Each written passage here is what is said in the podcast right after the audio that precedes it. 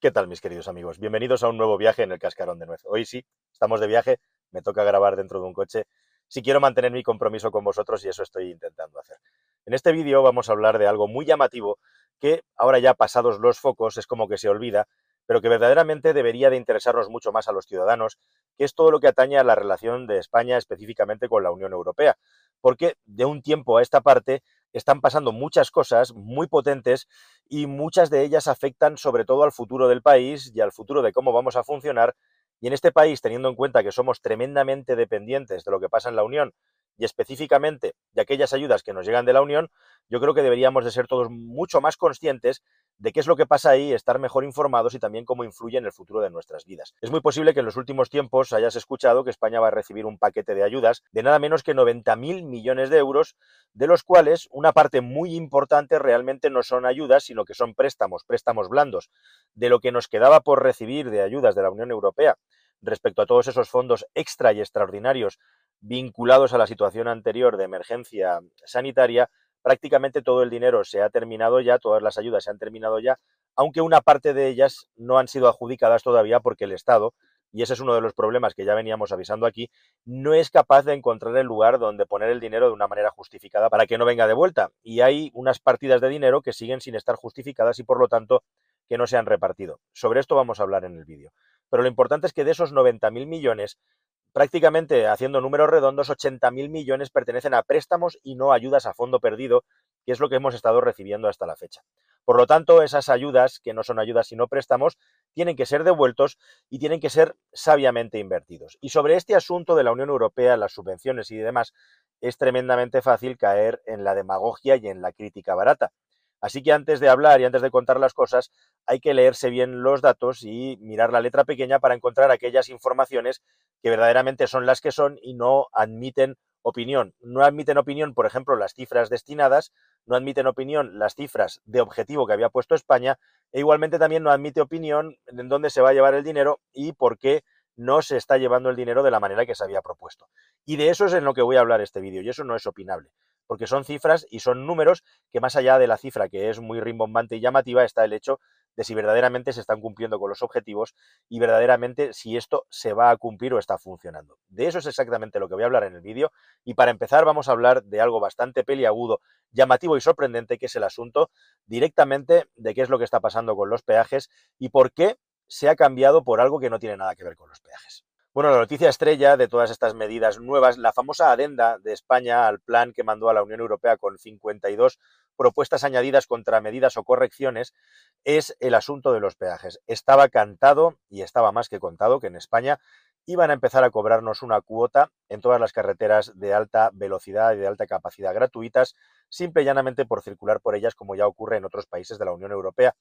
Eh, por ejemplo, en Portugal, en algunas zonas es obligatorio pagar y si no pagas, pues hay unas cámaras muy bonitas puestas en unos pórticos que te van fotografiando. Si tú no has pagado, te multan. Y esto específicamente para los viajeros que circulamos por aquel país fuera de la nacionalidad portuguesa. La cuestión es que en España se nos vendió esta medida como necesaria tras la retirada de muchas autopistas de peaje por el asunto de que las carreteras necesitan un mantenimiento y alguien tiene que pagarlo. Y ese mantenimiento se tenía que pagar una vez perdidos los ingresos de las empresas concesionarias por los peajes por parte del Estado y por lo tanto de ahí el hecho de poner un tipo de pago por circulación que había muchas opiniones y muchas formas de instaurarlo. Algunos hablaban de que fuera progresivo, de que fuera por renta per cápita, otros de que cuantos más kilómetros se hicieran más se tenía que pagar y un larguísimo etcétera de opiniones que estos días se ha sabido además que lo que se iba a proponer, lo que se iba a poner directamente eran cámaras en unos pórticos muy parecido al estilo portugués, como digo. Este plan al final y esta es una muy buena noticia a priori para nuestros bolsillos,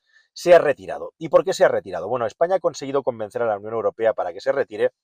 y la explicación oficial que se ha dado para esto es una explicación bastante surrealista, que es que se van a ampliar y se van a aumentar y se van a hacer inversiones en las vías ferroviarias para que una parte más grande del transporte por carretera vaya por tren, que es una fenomenal noticia y yo la apoyo completamente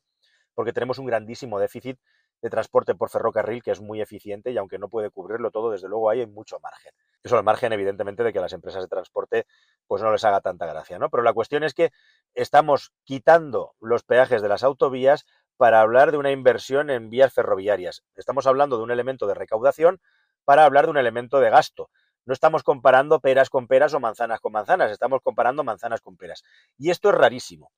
Y es rarísimo y parece que nadie le da un análisis o le da un fondo de contexto a todo este asunto. La cuestión aquí es que nos venimos haciendo trampas al solitario de una manera asombrosa porque por un lado estamos hablando del debate del mantenimiento de las carreteras, de si se tiene que pagar por utilizarlas o no, mientras que en la Unión Europea el argumento por el que teóricamente les hemos convencido es por el hecho de que vamos a aumentar la inversión en transporte ferroviario para reducir las emisiones de CO2 que al final todo esto del pago por carreteras eh, no es realmente una parte del pago para pagar las carreteras, sino realmente lo que nos estaba pidiendo, pidiendo la Unión Europea es que pagáramos por la tasa de emisiones de CO2, que según la, Unión Europea va a estar dentro de nada en unos límites muy altos que hay que reducir, y por lo tanto al final lo que se estaba fomentando directamente es que abandonáramos la utilización del automóvil privado, lo cual por cierto es una cosa bastante peliaguda.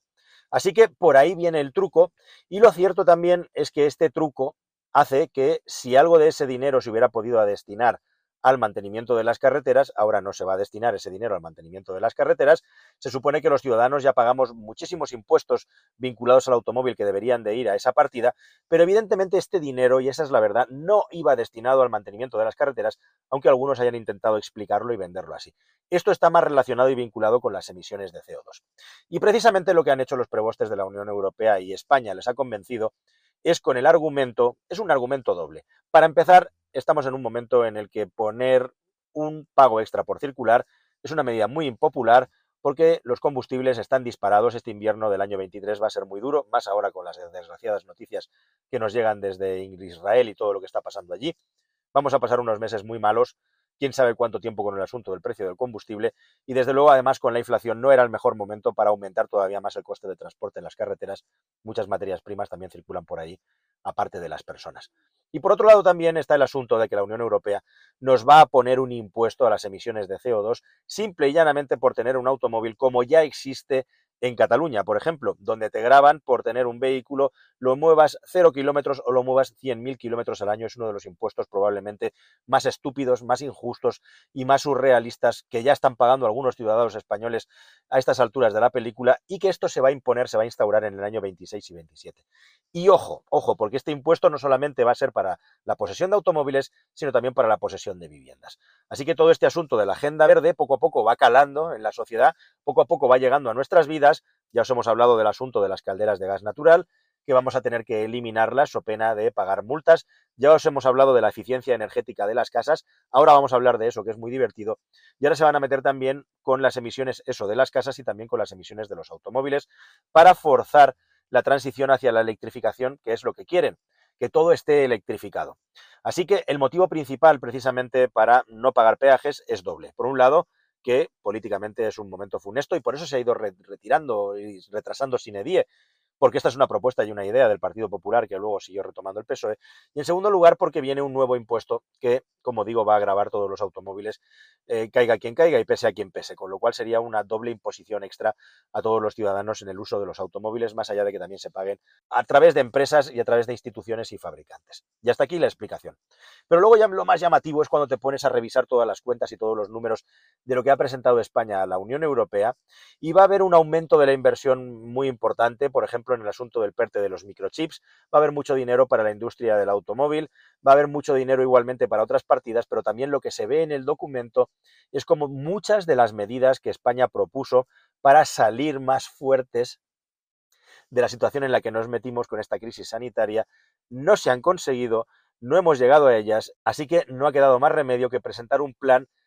bis, un plan doble, una adenda, como se suele llamar en este caso técnicamente, que es decir, mire, de donde dije tanto, ahora le digo tanto y en tal fecha. La mayor parte de los objetivos se han retrasado y de una manera muy llamativa y sorprendente también, algunas partidas muy importantes, muy importantes, han perdido dinero u objetivos han perdido ambición. Todo esto, recordemos, en un contexto de un país, el español, que es de los que más ha tardado en salir de la crisis provocada por temas sanitarios, el país que, en el que más empresas han tenido que cerrar, a pesar de que es el país que más dinero que no es el suyo ha gastado y por eso tenemos el PIB absolutamente disparado, pero esta fiesta se acabó y se acabó porque la Unión Europea nos obliga ya en un año normalizado como el 24 a que el déficit del Estado no siga creciendo de una manera gigantesca y sin meterme en tecnicismo tenemos que estar por debajo del 3%. Y eso supone un ajuste fiscal tremendo que vamos a pagar con impuestos. Pero es que además de todas estas ayudas, de todo este dinero que nos iba a llegar de la Unión Europea, resulta que se ha reducido la ambición de los planes para mejorar la eficiencia energética de las viviendas, tanto en número como en coste. Se ha reducido radicalmente y se ha retrasado también el número de automóviles eléctricos y de cargadores para automóviles eléctricos que España tenía que conseguir, retrasando, dándole una patada a seguir como si fuera rugby el objetivo para más adelante, porque no hemos llegado a cumplir los objetivos, lo cual es muy llamativo. Hasta el mismísimo Estado ha reducido el número de automóviles y vehículos eléctricos oficiales a nivel de Estado, a nivel de país, que vamos a comprar porque tampoco salen los números. E igualmente también hay cifras tremendamente llamativas en las que se ha reducido el objetivo, el dinero o las dos cosas, como son, por ejemplo, todo lo que son ayudas integrales para mujeres maltratadas o mujeres que están en una situación complicada por cualquier tipo de situación. Se ha reducido radicalmente el dinero que se va a aportar a la compra de toda clase de equipamiento de aeronaves y vehículos, ojo a esto, de extinción de materiales de extinción de incendios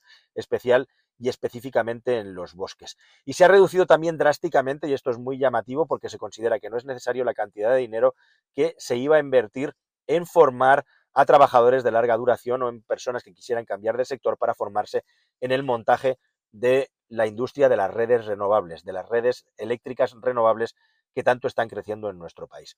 Así que lo que estamos viendo es que salvo algunos detalles, el PERTE, por ejemplo, de los microchips no ha conseguido atraer ni una sola factoría ni colocar un euro, directamente lo que han hecho es ampliar el dinero para ver si así lo hacen más atractivo, porque la Unión Europea nos obliga a gastar ese dinero.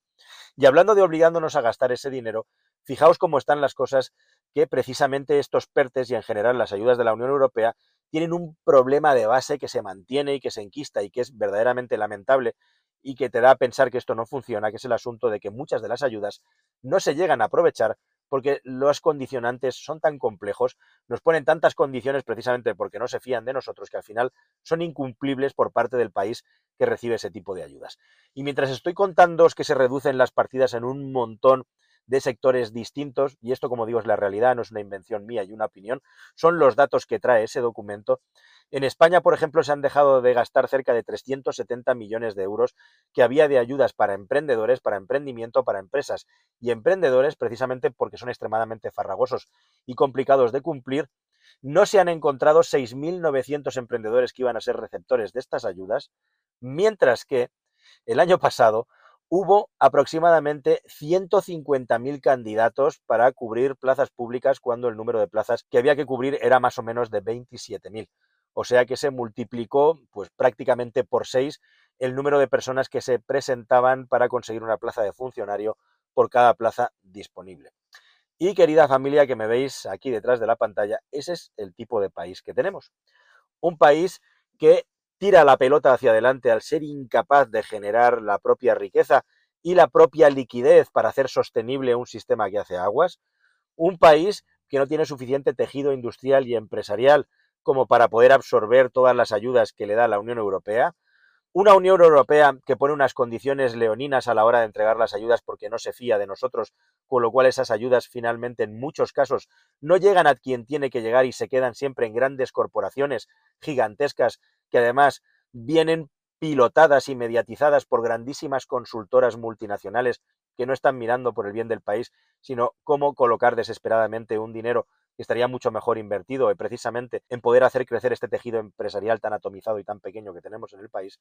E igualmente también un montón de partidas y de propuestas eco o de ayuda a las personas que finalmente se retrasan, se reducen en objetivos, muchos de ellos directamente como son todas las obras para parques fotovoltaicos, como son las obras para la eficiencia de las casas. Directamente antes se daba la ayuda una vez la obra estaba terminada y la llave en la mano, y ahora simple y llanamente con el hecho de que la obra esté aprobada ya se van a dar los dineros porque si no, no da tiempo. Y en definitiva, esto es un absoluto caos en el que además nosotros, los ciudadanos, seguimos en masa teniendo un porcentaje mucho más grande de interés porque nuestros hijos y los propios jóvenes consigan una plaza de funcionario en el país, mientras cada vez hay menos cotizantes por personas que reciben contraprestaciones de cada tipo, que emprendedores y personas que estén dispuestas a arriesgar su futuro y su patrimonio por crear una nueva empresa, algo de lo que deberíamos hablar y ya hablamos con mucha claridad y con mucho detalle en muchos de los vídeos de este canal.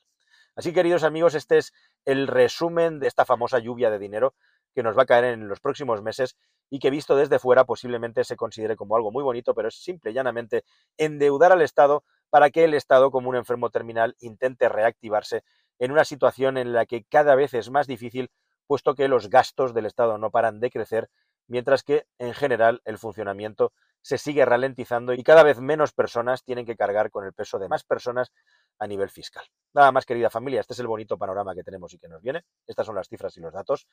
Y alguien tendrá que parar esto o solucionarlo en el futuro. Desde luego, a corto plazo, ya te digo yo que no va a ser. Nada más. Hasta el siguiente vídeo aquí en el canal, querida familia. Muchísimas gracias. Adiós.